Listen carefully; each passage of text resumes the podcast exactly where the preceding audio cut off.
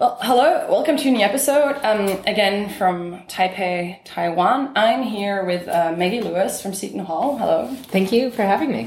Thanks for coming on. Um, Maggie, is you are a professor in law at Seton Hall in the U.S. Yes. Um, that's where is that? New Jersey. It's it's right. It's in Newark. So if you've been through Newark Airport, it's it's close by. Okay, and you're currently in Taiwan because you're here on a Fulbright Yes. scholarship. So that's for researching, just spending the year here researching. Right. There's a, a number of types of Fulbrights, and I'm here on a research Fulbright. So I've been based at National Taiwan University Law School for the year. Okay, cool. Um, and you're you already mentioned you're at the law school here. You're a professor uh, in law. Um, and so what is your topic? Like, what do you usually do? What are your broad areas of interest? So most of my work is on Taiwan and, and China, and I look primarily at uh, criminal justice, uh, human rights, and, and broader legal reforms. Okay, cool. So this will actually be primarily an episode about Taiwan. So um, you said that you can kind of talk to us about legal reforms in Taiwan, and I think just to get like a sense of perspective, it might be good to just maybe give maybe have, briefly talk about the recent history in that regard. So. Um, yeah, what's like because Taiwan hasn't been a democracy for very long. I think the first democratic elections happened in the 90s.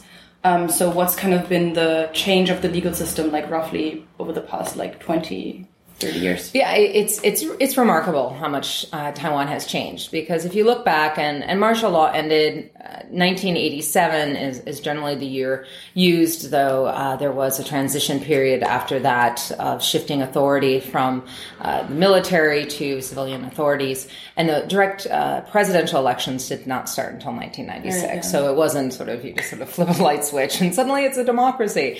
Uh, but when you look at it since then, so 1996, you had the first presidential elections.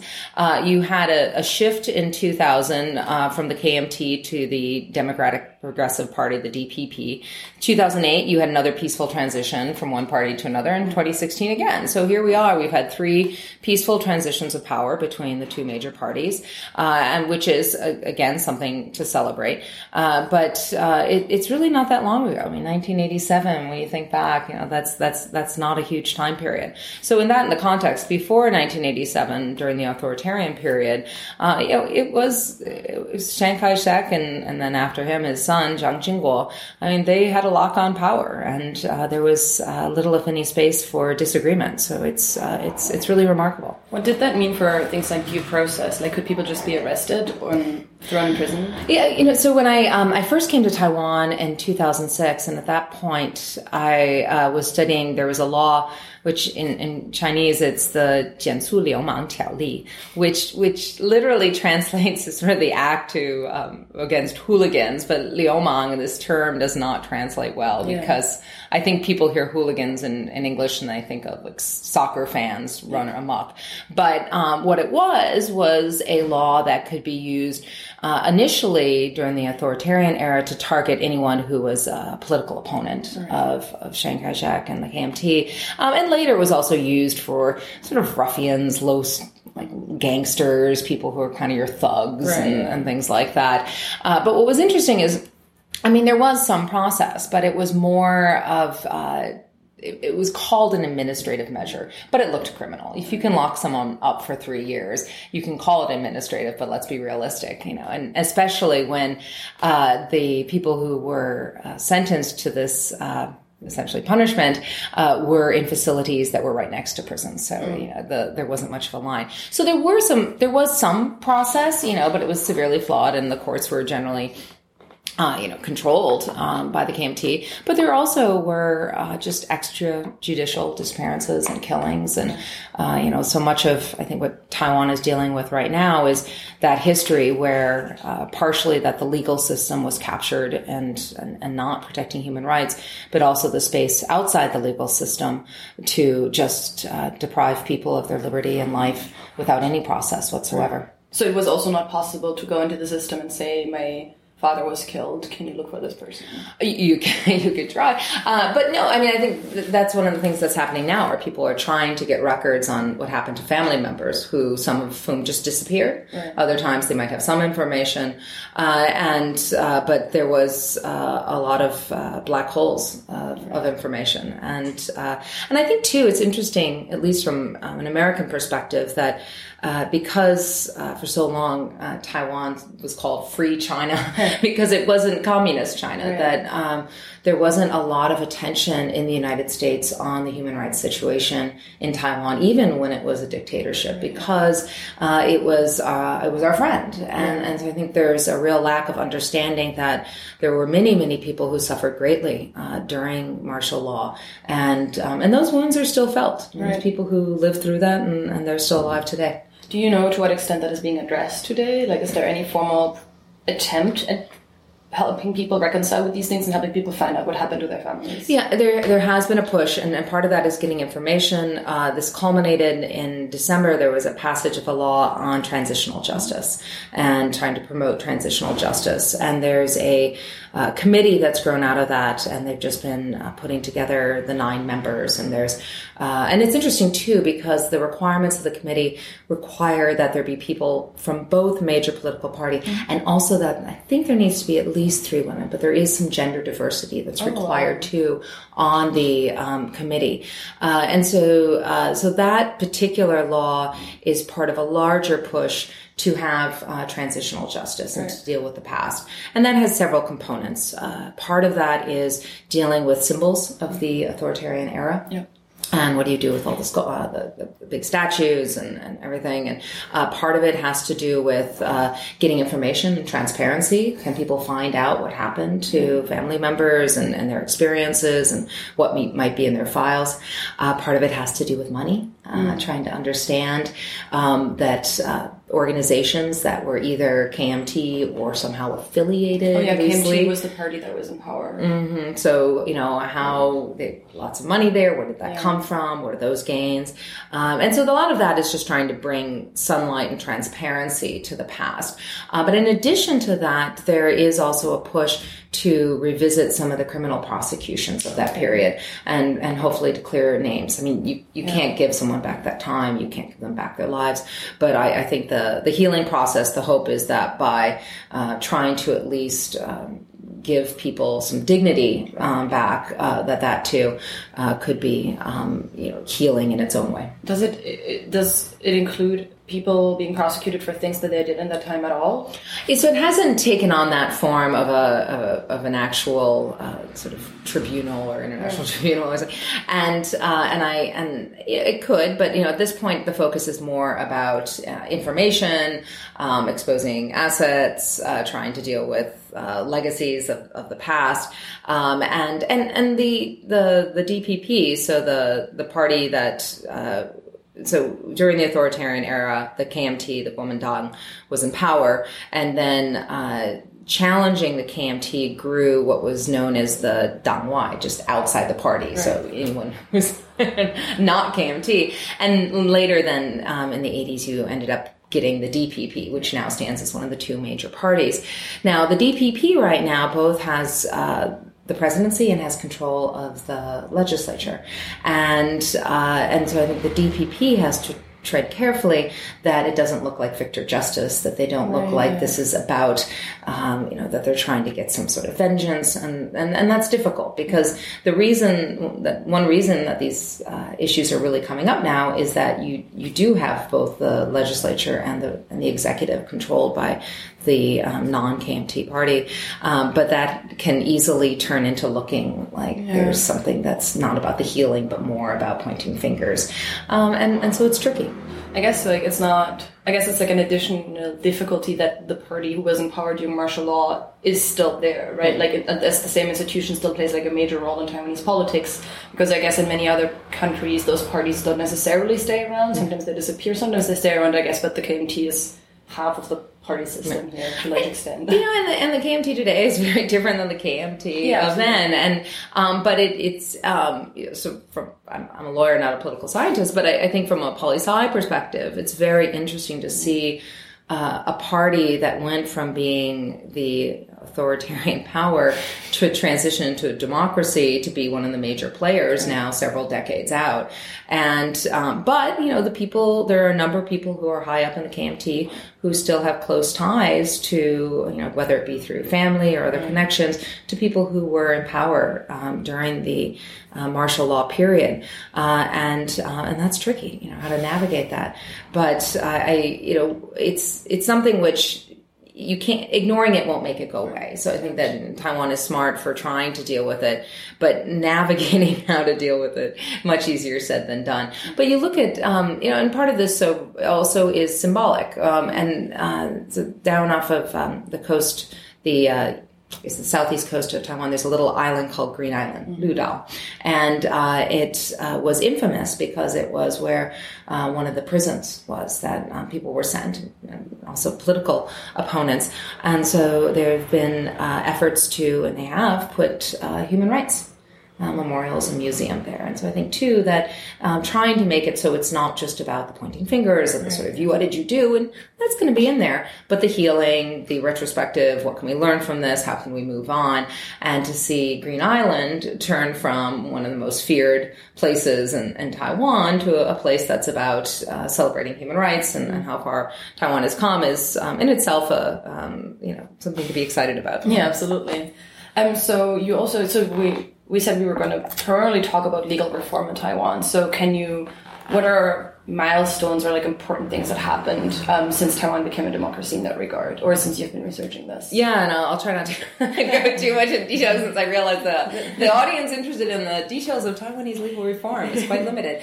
But I think um, maybe, maybe like as a, I guess maybe in terms of like framing, it's relevant to look at it in a way because Taiwan is like a very like active and flourishing democracy in many ways in Asia, and it's a despite like the recent authoritarian history, it's something that like it seems to look like it's very doing very well in that regard. So I think it's worth looking at it also from that lens. it, it is a success story, and I, I there's you've been in Taiwan long enough to know that people will complain all the time about the government and how everything's wrong here, and there's so many policies are wrong, and um, and I um, often um, I'm a big fan of of Winnie the Pooh, in part because I feel bad that Winnie the Pooh keeps getting banned in China.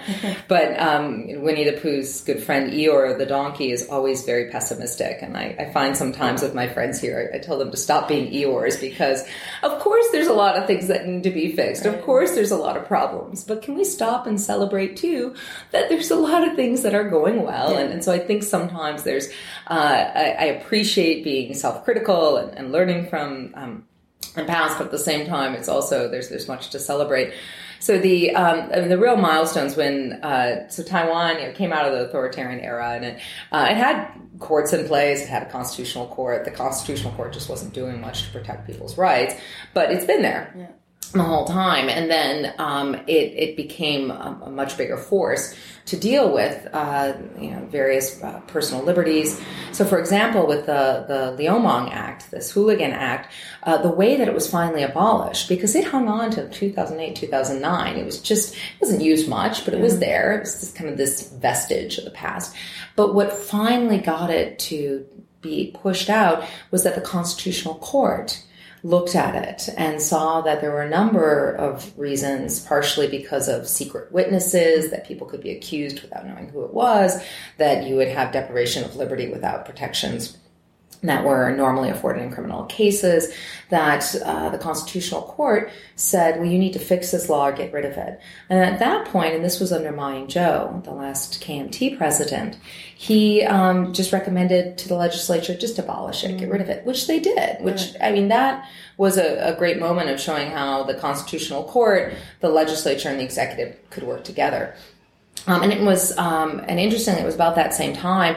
It's in 2009 that Taiwan incorporated both the International Covenant on Civil and Political Rights mm-hmm. and the International Covenant on Economic, Social, and Cultural Rights into its domestic law, yeah. uh, which uh, happened in a particular way because of Taiwan's international status. Right. So Taiwan, of course, is not a member of the United Nations, and uh, and, and, and technically if it's the republic of china uh, which this is you know, when you live in taiwan you start to get a, a, sense of how complicated this is because uh, the the country that came over here in 1945 or 47 was the Republic of China, which uh, to this day Taiwan counts years from um, from yeah 1912 and so we're in what year 107 on, on official documents because it is year 107 of the republic of china and there's republic of china flags and and everything. But at the same time you know i've never met anyone who says they're from the republic of china right? And that would just sound uh, strange. Where are you from? I'm from the republic of china they're from taiwan. And so there's this this identity and this, this sense of uh, of what does it mean to be here. So but regardless because uh, Taiwan or Republic of China is not a UN member, it cannot formally become a party to any international covenants right. like, or treaties that need to be deposited with the UN. They could show up and try to hand them to the UN. It's like we won't take them.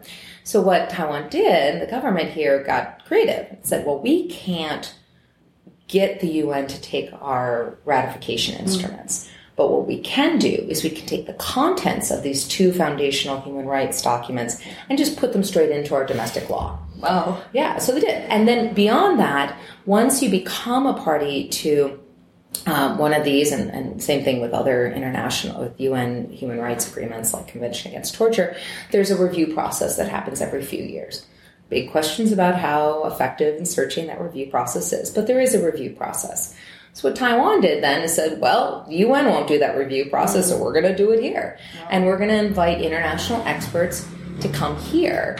And, um, and and that in some ways is uh, a, friend at uh, Academia Sinica, uh, Yu Jie Chen, has been looking at this, where in some ways it's it's worked to Taiwan's advantage because by having the uh, process of review here instead of Geneva, it's much easier for the NGOs and everyone to be a part of that process. Oh, okay. They don't need to get on a plane, and and that would be problematic for some countries, especially ones that aren't as free as Taiwan.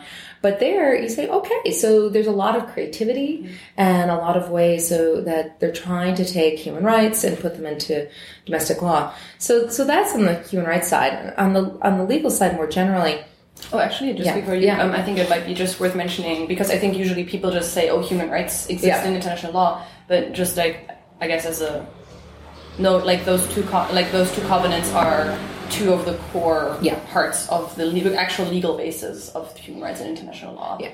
The IC, yeah, so the ICCPR and ICESCR, the latter is harder to say, the international economic, social, economic, economic social, cultural rights, yeah, um, is um, I mean, those are those are those are really the the basis, and you know, the vast majority of countries mm-hmm. have ratified them. And, and and again, there's big debates about um, even in countries that have become parties to what extent they comply. You know, that's another issue.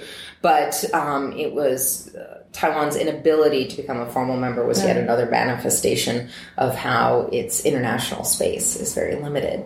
Um, but at the same time, you know, I think that Taiwan said, well, we don't want to be left entirely out of recognizing these foundational norms. Mm-hmm. Uh, and a number of, of those norms are already in the Republic of China Constitution. There's already protections on, on liberty and and whatnot.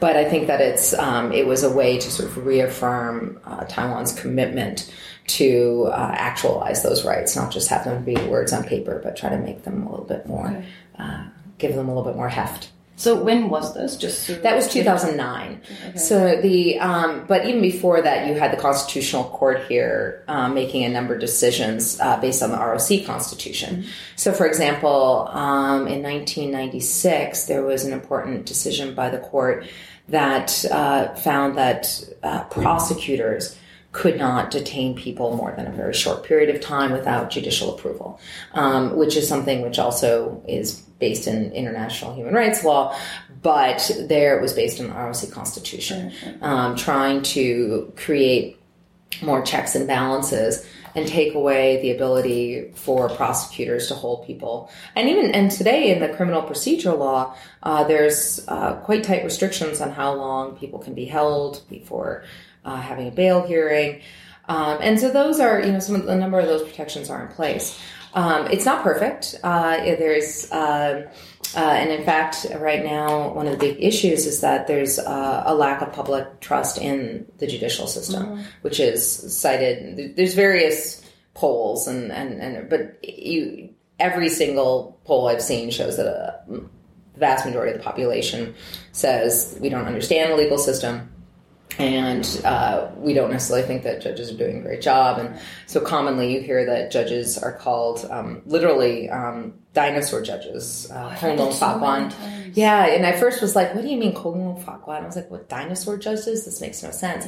And it's not that they're old necessarily. There are some old judges, but it's it's this idea that they're from they're out of touch. They're from another era. That they're removed. Uh, and uh, and I think like a lot of criticisms, there's some truth to it and, and some overblown rhetorical effect because uh, the judicial system in Taiwan.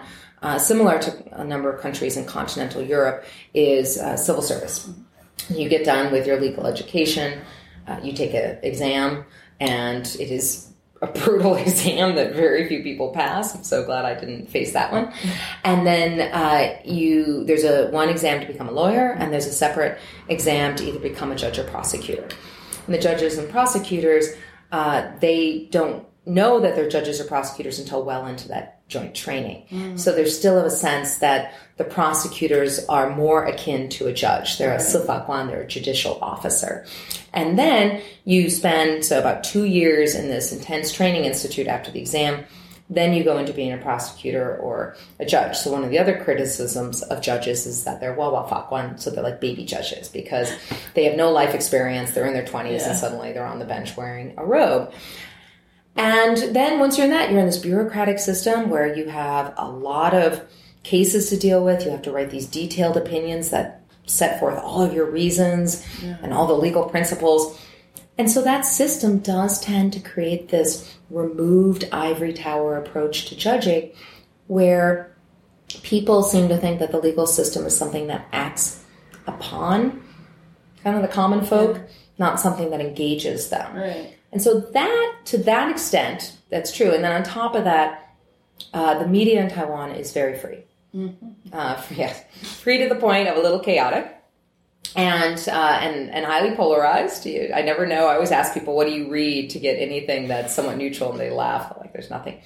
But it also means that uh, uh, court cases that are um, high profile get a lot of attention, and so judges have been criticized as, particularly if there is a case with a child victim or other sympathetic victim, that they're being too light. Mm. They're not being sharp. So there's also this sense that they're out of touch with sort of the, the common people's sense of justice. Right. Yeah. Yeah. Oh, interesting. Okay, and to what extent?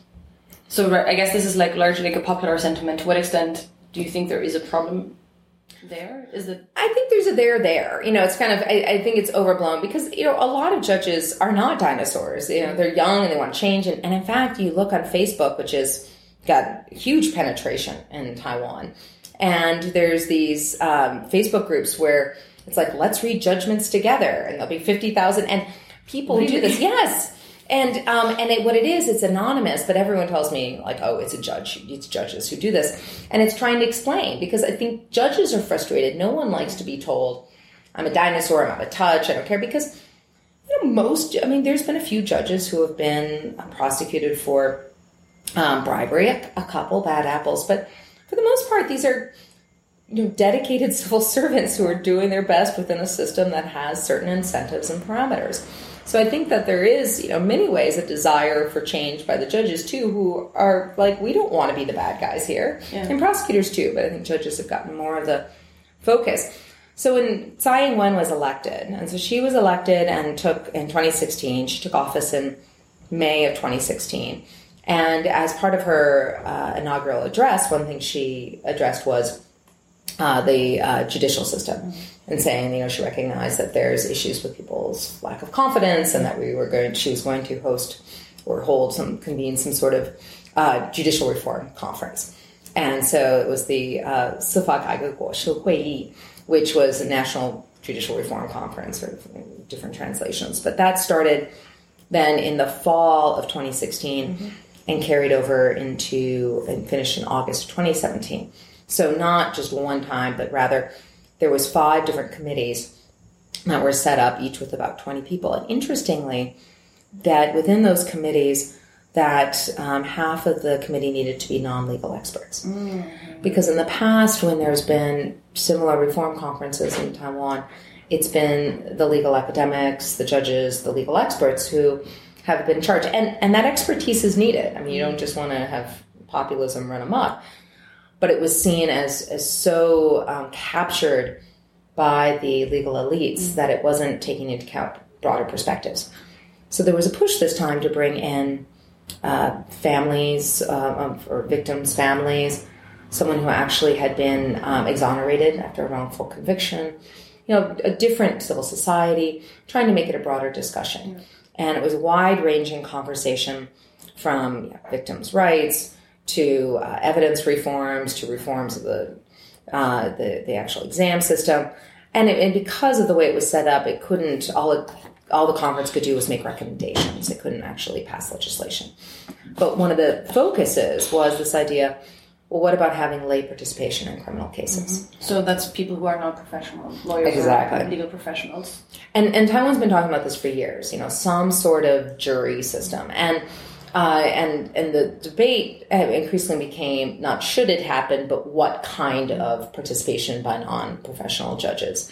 And uh, originally, or you know, about ten years ago, the discussion was having what was kind of called a trial observation system, where uh, guanshanzhi, where you would have lay people watch, give their opinion, and the judges would decide. And uh, I think very rightly, most people went, "This is ridiculous. This is just fake reform. It doesn't do anything. If you're going to put people in the, you got to give them some decision making power." So that meant that the conversation turned more to whether have a uh, more of a German or Japanese style, mm-hmm. which has a, a mixed bench where you have professional judges sitting with non-professional judges with lay people, and they all have votes, mm. and they and, and they are deciding together. That or having more of an American style jury, mm. Where the decision making power is handed entirely over to the lay people, or at least with respect to the facts um, the judge still making decisions about you know, legal evidence exclusion and things like that. And so that really became the debate. Um, you know, should we do more of the American style jury? Should we have more of a mixed bench?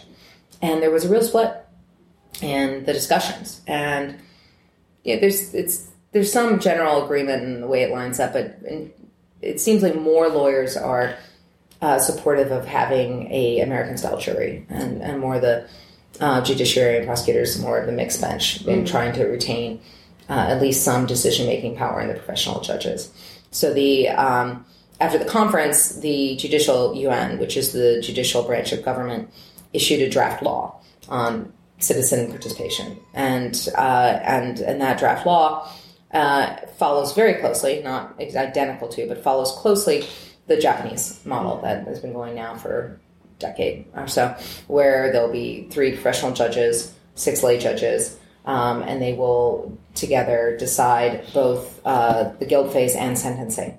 And uh, and and then there's been a, a series of mock trials happening around Taiwan, testing out this draft law um, with every district court doing a mock trial. And you've, you've been going to those. I've been going to some. It's been fun. I went to um, in Taipei and Shulin, and then I went up to uh, Penghu, uh, which Yeah, yeah. one of the islands in the Strait, which was a nice um, contrast. And I mean, there, it, it, I think it's it's a great way to see some of the um, the the kinks and, and, and, and some of the practical issues. Like one of the judges in Penghu had gone to the Kaohsiung mock trial. She said, we realized we needed to build in bathroom breaks. Like, you know, some of the really practical things. Like, what does it mean when you've got this group of people? Like, you had to have more breaks. You had to, but it also is, it's, it's kicking up some of the bigger issues too, that it sounds great. We're going to bring people into the courtroom and this is going to make people like judges better and, and but it, it's it's not that simple. And it's also not clear sometimes to what extent i think sometimes some judges that i speak with not all but some think that they're doing they are doing a great job. And if people on the street only saw how well they're doing if they only saw it up close as opposed to seeing just media reports they would realize that. Whereas other people say well it's not just that if the common folk could see how judges do their work, they'd like it. But actually, it would change how judges do their work. You know, it's not just a perception issue, but it's actually a need for change, in particular with respect to sentencing, mm. because you'll often hear that you know, the judges are too lenient. How much that will really change is questionable because it's mm. easy to be harsh when you're sitting on your couch watching TV, and it's different when you're actually facing the defendant and you're seeing the evidence yourself. So that's Matt. That's that's for the empirical research, and there's some great law, uh, law professors who are doing that to follow. But right now, so these mock trials are happening, and uh, the question will be uh, whether the draft law as it currently is goes forward to the legislature, or if there's going to be some major revisions. But regardless, this has been um, a priority of the Tsai administration, and it seems like it's pushed. But it's only, even if it does go forward, it's only going to affect 1% to 2% of criminal cases. It's just Oh, the most wow, serious okay. ones. So the bulk of cases will still be decided by a collegial bench, three judges, professional. It would, it would be fairly limited. So, how do these people get chosen? Like, how do you choose someone who is supposed Right. to be a non-professional on the bench to decide like a case in court? Like, that seems like a pretty. I don't know. That's such a heavy responsibility. Yeah, it is. Except, I mean, I mean, I've certainly been called for jury service in the states, and, and I got called when I was here in Taipei, which got me out of it, which was kind of nice. As much as I support the jury system in many ways, but it, it does disrupt your life. But um, so that's one thing. How do you choose them? Now, the draft law is interesting here because it excludes people who have legal expertise, who are lawyers or judges who are law professors. So it's very clearly aimed at getting a diversity of voices. Whereas in the US, for jury service, it's just you're a citizen. Right. So Justice Breyer, Supreme Court Justice, got called a couple years ago, and it was he showed up, and you know he didn't pick picks, but because that's what you do. You know, people. It doesn't matter who you are. So so there's a few things here in the law. I think you have to be over 23. You can, if you're over a certain, and then if you're over a certain age on the high end, you can choose if you want to or not. Of course, if you have medical reasons. So there's there's certain reasons you wouldn't wouldn't have to serve. But if you don't fall into one of those exceptions, then it would be an obligation. Wow. It's not just a voluntary, I'd like to be a judge. For the mock trials, however, there it was volunteers. And so that was fun. So uh, some of the courts did, you could go on the website and, and sign up. And Shilin got over a thousand people who were willing to do this. Penghu is a much smaller place. Yeah. And so in Penghu, you know, when they actually they put some advertisements up around town and and they also started to realize that it is a small place and everyone knows everyone. So I think they're a little concerned how you do this and not, you know, sort of the small town justice because it's hard to find people who haven't uh, who who don't know the people in the case or or involved in the court. But once you do that, and then once you get that name list, and then the next question is how do you actually choose who's going to go on? So there's um, a voir dire process, a questioning process that occurs to pick the actual citizen judges, and then they have a couple alternates too, people who are there. And there they had um, some slight variations in the mock trials or playing with different ways. But basically, they bring people into a room, either in a group of three or four or singular, and ask them questions in the defense and prosecution. And um, and some of the questions have been like, where do you get your news? You know, trying to understand media. Um, and certainly, there might be case specific issues if there's like mental illness in a case or something, or domestic violence. But the one that was very interesting is every mock trial I've been to, there's some form of a question to try to suss out whether the lay judges would stand up to the professional judges. Oh. Because one of the concerns of having the professional judges with the lay judges is that the lay judges will be influenced by the professional judges. In part, they're going to be influenced, of course, because the, the professional judges is, are teaching them the law. So you can't, I mean, a certain amount of, of, of influence is not only expected, but encouraged because that's their job. But when does it go from influence that's just explaining the law to what the critics say is pollution? Uran. You know, You're somehow polluting them. So one of the questions, which was so transparent, it was kind of funny, was the um, lawyer asked, uh, it was the prosecutor asked, if your boss at work was deciding whether there should be a company trip to Korea or Japan, and he said Korea, but you thought it should be Japan. Would you tell him? You know, and it was so just hilarious. Like, why did you just ask? Would you tell the judge? I disagree. You know, and uh, and so that's been interesting too. And I and I think too this is um, a bigger question because on the one hand, I keep getting told, you know, oh, people are going to be deferential to the judges and they'll stand up. On the other hand, I see protests all the time and people yelling at the government. So this is just too like who knows. But that's one of the concerns is that by mixing professional and the lay judges that you're going to have um, people who might be too easily swayed by that opinion. Uh, but we'll see. Yeah, no, I guess it's like something to wait for. And then one thing I also wondered when you were describing how this conference went, this play, where they talked about um, how to implement these reforms of the judicial system. That sounds, it sounded like pretty unique to me, like the way that they integrated like civil society and like victims' families and all of that. Like, is that like internationally, is that something special that Taiwan has done, or is Yeah. it something that they got from somewhere else? I don't know if they got it from somewhere else. It's very much. Um, I think that you know it is a change from the, so in 1999 there was a big judicial reform conference as well, and that didn't have uh, participation from the NGOs and uh, and and sort of families and, and sort of non-experts, um, and it also didn't have um, as much. Uh, sort of much uh, attention put on it. So with this most recent conference, there's a dedicated website that has tons of materials on it. It has minutes from each group. It has hours and hours of YouTube footage, and part of it was in 1999. The internet wasn't as developed; it was harder to have that kind of transparency. So there has been this general emphasis on trying to make the legal system more transparent. Of course, important conversations happen outside of the you know, conference room and everything. So even a, a very, in some ways, comprehensive website doesn't have all of the horse trading that might go on.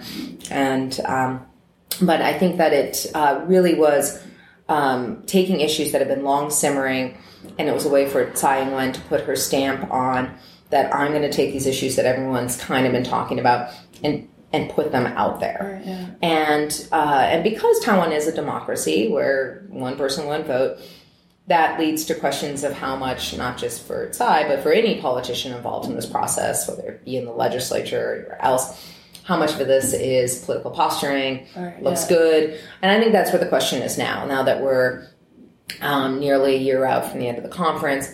How much of that looked good? It was show, and but was it really going to change the system? Right, yeah. Because that's much harder, and um, and in part that's uh, changing bureaucracies is hard. You've got an entrenched way of things being done with how the prosecutors operate, how the courts operate, how the lawyers operate, and to shake up that system where there's a lot of particular interests in having things run a certain way, you're going, you're going to have opposition.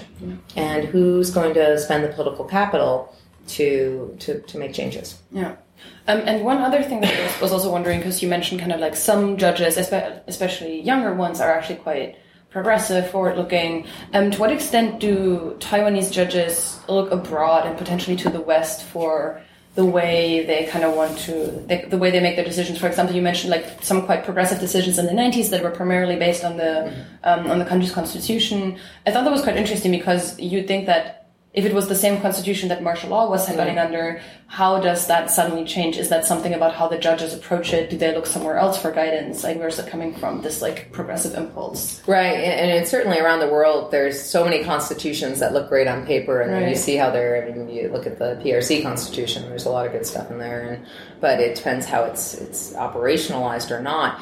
Uh, so, it, so first with the uh, the more academics who. Uh, Either our law professors or the constitutional court here. Uh, usually, several of the members of the constitutional court are academics at any one time, and and most of them have uh, advanced degrees, and, and most of them are from um, a foreign country. Right, There's a group that has studied in Germany, a group that studied in the U.S., some that studied in Japan, and of course, if you go and you do your graduate law degree somewhere, you're going to come back with a lot of information uh, about that jurisdiction, and and tending to also to have affinities towards that jurisdiction, and so that does set up where you get uh, uh, an interesting mix of different viewpoints. So, so this came out so in 1999 when um, Taiwan, so even though it was authoritative, uh, authoritarian, it had this really more of a continental inquisitorial system where it was uh, less focus on uh, cross examination in the trial, more focus on reading the pleadings beforehand. And then uh, what came out of that conference, what is called the Reformed Adversarial System, which was supposed to be sort of a U.S. system with sort of a uh, European system, and uh, and I think sometimes with legal reforms in um, Taiwan, um, I think of it as Legos, and that's not just because I have Legos all over my house with my kids, but there's a tendency sometimes to think, well, we're going to take the best of each system. We're going to take this Lego from Japan and this Lego from the U.S. and this Lego from um, Germany in a very you know legal transplants way, and we're going to build this fantastic system. But of course, the, the the problem there is you don't get to just pluck out what you like from each system. It comes with you know history. It comes with sort of cultural baggage. And and so I think sometimes there's a sense of we are taking the best of everything in the world but um, that can be challenging as far as how do those different components mix? And then how do they fit uh, Taiwan? Because of course um, Taiwan has its own history. Uh, we had uh, Japanese colonial rule for 50 years up until the end of World War II, and then had this authoritarian period. I mean, there's a lot here that is different than the US, Japan, or, or Germany. And that mixing which in some ways brings a lot of creativity and innovation, can also kind of make a hot mess. And and that's where I think too um, that you can't just tinker with something and then expect it all work together and, in some beautiful clockwork way. Because sadly, different legal systems aren't as compatible as Legos. Yes, unfortunately, uh, yeah. it'd be great if it worked. Can you give me an example of like a specific example of somewhere where that didn't work out, like where, where there was like a clash of like different things that were brought in. So I'll give you an example of this going on with the uh, with these uh, citizen judges. Mm-hmm. So they call the lay judges citizen judges, and so they're you know okay, so this is this is great. We're going to put them into the courtroom, um, and then people go okay, but today when the judges hear a case before trial they get a stack. And literally, some of these stacks are like a foot high, two feet high. They get a stack of papers from the from the prosecution. They get sent over to the court. The court reads those documents, or supposed to before trial, and then you have you have trial. Now, if you have citizen judges, you cannot do that. You can't have people show up, say, here's your stack of legal documents. You have to shift towards more of an indictment only system or a much more streamlined um, document that would be sent to the court beforehand. What would an indictment only system So it would just have like an, um, an indictment, so it would have the charging document. It would okay. have the basic facts. It would have, you know, what are the criminal charges? What are the facts supporting those charges? Okay. Something that, you know, other than sort of here's your mass of uh, witness statements and depositions, and you know that these lay people just can't yeah. plow through. But if you do that, if less information comes to the court before trial, that means several things. First of all, means that the trial becomes a lot more important. Mm. So you have more emphasis put on what happens with witnesses appearing in court and cross examination. And it also really connects to discovery. And this is one of the big issues for the defense lawyers. Right now, when that information goes to the court, the court gets it and the defense can also see that information. It might not be when they might want it earlier. There's debates here about whether the investigation phase should be more open, but the information goes to the, the court, it goes to the defense lawyers. If less information goes to the court, that means less information goes to the defense lawyers. Mm. So then you have to have a process by which the prosecution gives the defense uh, information. So next week, um, Taipei Bar Association is doing is having a conference about discovering criminal cases with a Japanese lawyer and, and a U.S. lawyer okay. explaining how this is handled. And and there's big debates in the U.S. about this, with most defense lawyers feeling like they get too little, too late. Yeah. You know, and it depends state by state, and federal system is different. But there, you know, again, it's not just you just put in the lay judges and ta-da! It's like, oh, what are we going to do about that? Or um, evidence reform. So I was at a uh, mock trial in, in Taipei, and uh, the prosecution kept showing a uh, photo of the bloody crime scene or the fake bloody crime scene. They kept showing it, and I said to a friend who's a law professor, like, this seems really prejudicial. Yeah. And he's like, but we don't have the U.S. rule that when evidence is more prejudicial, that it's going to influence people emotionally, and so that we need to get rid of it because with the professional judges, the idea is that they've seen so many bloody crime scenes that they're relatively immune to it. It's not going to influence them. I don't think that's necessarily true. What we know about the way that you know human brains work, we're all influenced by that, even if we've seen a lot of it. But if you're going to have people who have never been a judge before, you really need to think about what's going to be you know, evidence that's seen as that's going to help reach a verdict which is fair and just and based on the fact as compo- compared with something that's just going to tap into mm. some emotional knee-jerk reaction which is not what you want. So again that's a whole nother discussion. So you you make one change and then you start realizing there's this whole reform ecosystem that you need to address. All right yeah. Um, and one question is kind of like i guess slightly related to that but um, I, am wondering, like the entire time, because we talk about all of this, and the judicial system sounds like reasonably independent, or like sounds independent from all the other chambers. But how did that work during the transitional period? Right. Because presumably, under martial law, yeah, I don't know what the so what's like the situation before the change, and what's the situation now, and how do you get from A to B? Yeah, so the exam system has remained in effect, um, you know, and but it's now not, you know, it lost its political control, and similarly okay. too, like with the lawyers, the bar associations, and now it's there's been some uh, shifting where the Taipei Bar is now separate from the Taiwan Bar Association, but the bar associations, which uh, we think of today as uh, uh, protective of lawyers and supporting them. In martial law period, those bar associations were ways to control lawyers. Oh, okay. So a lot of the institutions might still be their name, but they've shifted dramatically. So during the end of martial law, there was a push to change the leadership of those organizations. You can have the same organizations um, and but they've just shifted. And you do also you have people that have aged out of the system now. We're 30 years out from 87 and you look 90. So a lot of people you know that were part of that. I think you just have to wait sometimes, and they've retired. And then you also have people who um, who uh, were their careers were challenged because they had backgrounds that that were maybe seen as politically not as great, and so they've had a chance after uh, martial law to uh, not be held back by not being KMT or and and to rise up in the system. But I mean, so there hasn't been like a change in the name. You still have the Judicial Yuan, you still have the Fawubu, the Ministry of Justice. But what it has been is a shift in the leadership, and but because it is a civil service, you you do have slow change, and particularly where you see that is at the top Taiwan uses a three tier court system where you have the district courts, high courts, and the Supreme Court. Separate from that is the Constitutional Court. So that is dealing with the constitutional issues, whereas the Supreme Court is the court of last resort. Totally confuses Americans, makes more sense to Europeans. um, so there, because of the way that people rise through the ranks, the Supreme Court tends to have older judges. Tends to have, so I think too that you see more um, so the youth and the vigor at the lower levels just because of the way the bureaucratic structure works.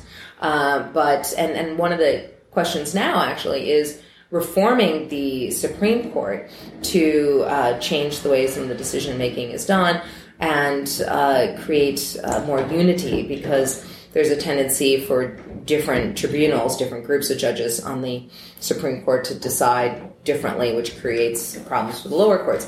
So some of this is just very esoteric uh, legal reform, but I think generally there's a sense of you need time. Right, you know, yeah. part of it you just need people to age out of the system.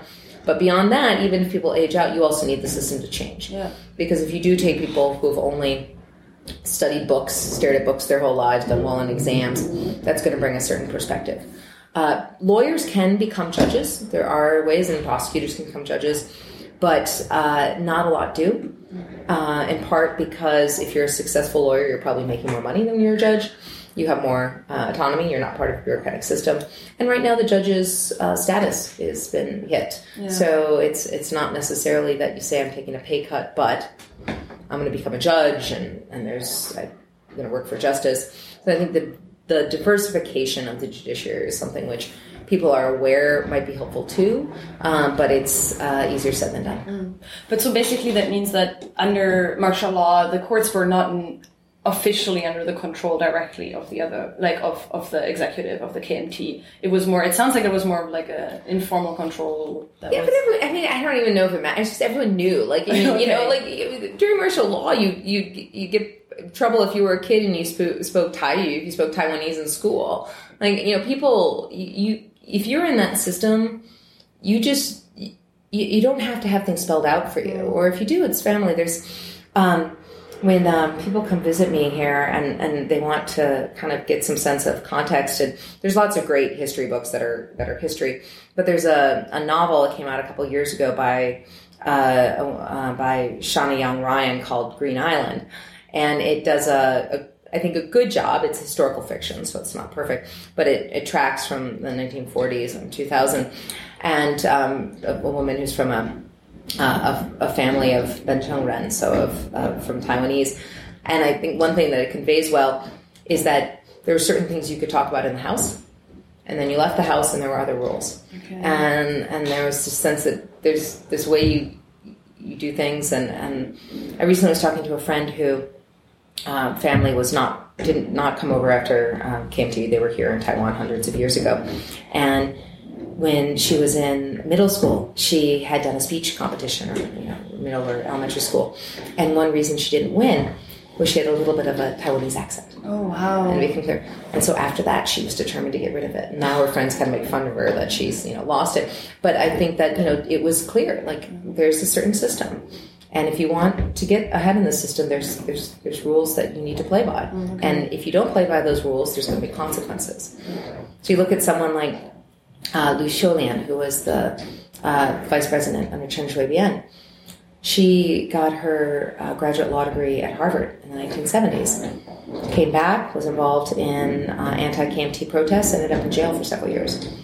And she knew when she came back, like that everyone knew, like this wasn't a, a shock that by doing this, these were the ramifications. Right. That um, but uh, but yeah, it, the consequences were serious. I guess yeah, I guess like the question was kind of coming from a place where I'm like, how do you get from a point like that? How do you get within like ten years to a democracy where the the judicial branch is like at least reasonably independent, right? Like that's like the oh yeah that I don't. But so like, it sounds like that's something that's still.